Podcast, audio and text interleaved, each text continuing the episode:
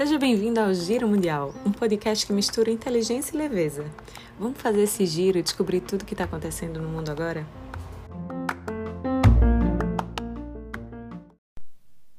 Olá, eu sou Pedro Dassan e hoje quero falar um pouco sobre uma medida específica que pode contribuir para o mundo sair da situação de pandemia que está aí para completar dois longos anos.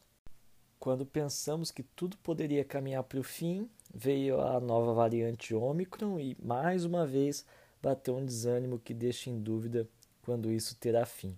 E os números da Europa e Estados Unidos preocupam.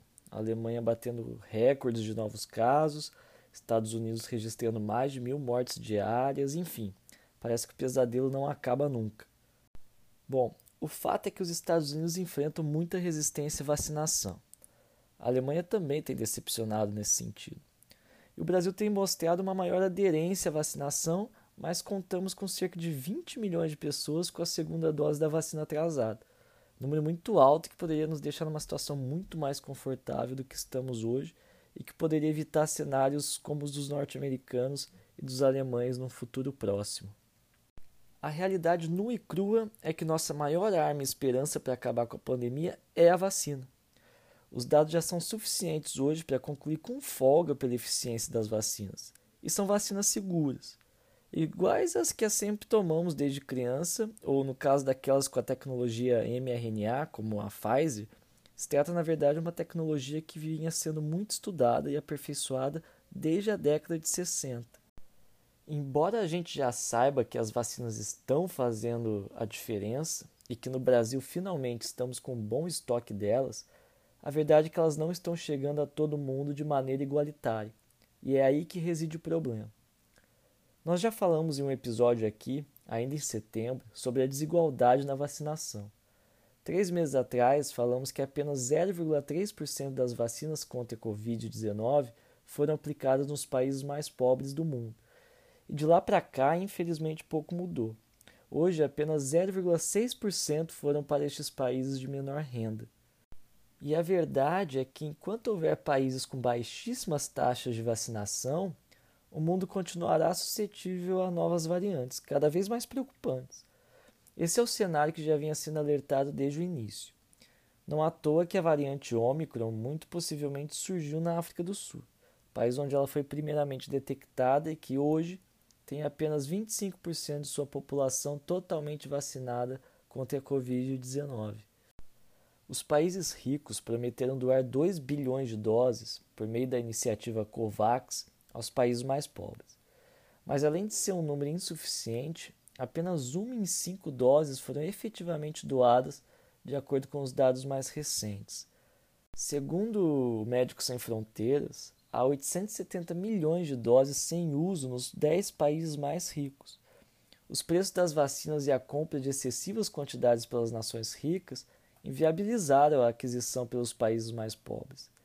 A iniciativa COVAX tem se mostrado falha, e a expectativa é que somente em 2023 a vacinação nos países mais pobres ganharia força. Ao fim e ao cabo, a principal maneira de acabar com essa desigualdade é quebrando as patentes da vacina, ou suspender temporariamente as patentes. A própria África do Sul e a Índia lideram a proposta de suspensão das patentes das vacinas e outras tecnologias utilizados no combate à Covid-19 na Organização Mundial do Comércio, a OMC. O problema é que para isso acontecer tem que ter consenso entre todos os integrantes da OMC, e essa negociação já leva aí uns 14 meses. A possibilidade dessa suspensão é prevista no Acordo sobre Aspectos dos Direitos de Propriedade Intelectual relacionados ao comércio, conhecido como Acordo TRIPS, um acordo internacional ratificado por 164 países incluindo o Brasil. É uma medida legal, prevista justamente para situações excepcionais. Quebrar patente ou suspendê-la é quebrar o monopólio do produtor da tecnologia, medicamento ou vacina. Com essa medida, diversas outras empresas podem oferecer genéricos a um preço mais em conta, aumentando o acesso pela população. Tecnicamente, isso se chama licença compulsória. E o que se discute é justamente a suspensão temporária durante a vigência da pandemia do coronavírus, das patentes das tecnologias relacionadas ao combate à Covid-19, que abrange não apenas as vacinas, mas também medicamentos e até máscaras de proteção, por exemplo.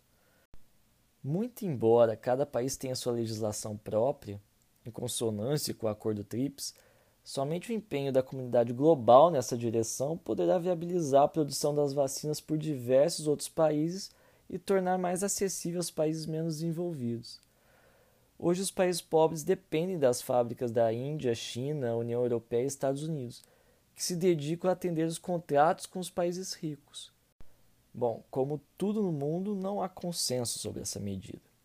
Há quem entenda que ela é prejudicial, por desestimular o desenvolvimento científico, inclusive para o aperfeiçoamento do combate à pandemia, e que na prática não seria eficiente na medida que os demais países têm grandes deficiências na capacidade produtiva.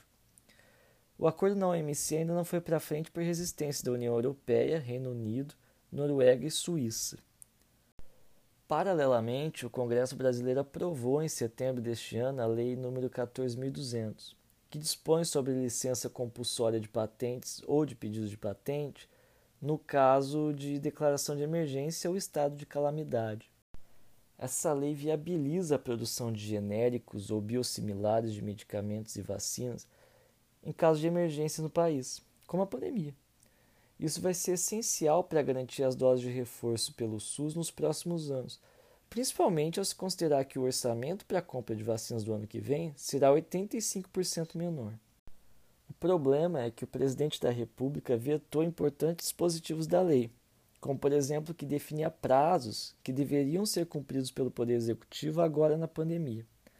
E também outro que obrigava o titular da patente a fornecer informações necessárias suficientes para a produção do objeto protegido pela patente. Vetou também um dispositivo que obrigava o titular da patente a fornecer material biológico, que é essencial para a produção do objeto. E um outro ainda que estabelecia responsabilidade caso o titular da patente se recusasse a fornecer as informações necessárias. Em suma, esses vetos estão inviabilizando a efetiva aplicação da lei para os fins que se pretendia na pandemia. Mas o Congresso ainda pode derrubar esses vetos. A gente vai aguardar. De qualquer maneira, o que se vê é que ainda falta um maior esforço global no controle da pandemia. Enquanto permanecer essas desigualdades de acesso à vacinação, continuaremos suscetíveis a novas variantes cada vez mais perigosas. Bom, esse foi o episódio de hoje. Se você gostou, mande uma mensagem para a gente no Instagram, arroba giro mundial. Um abraço.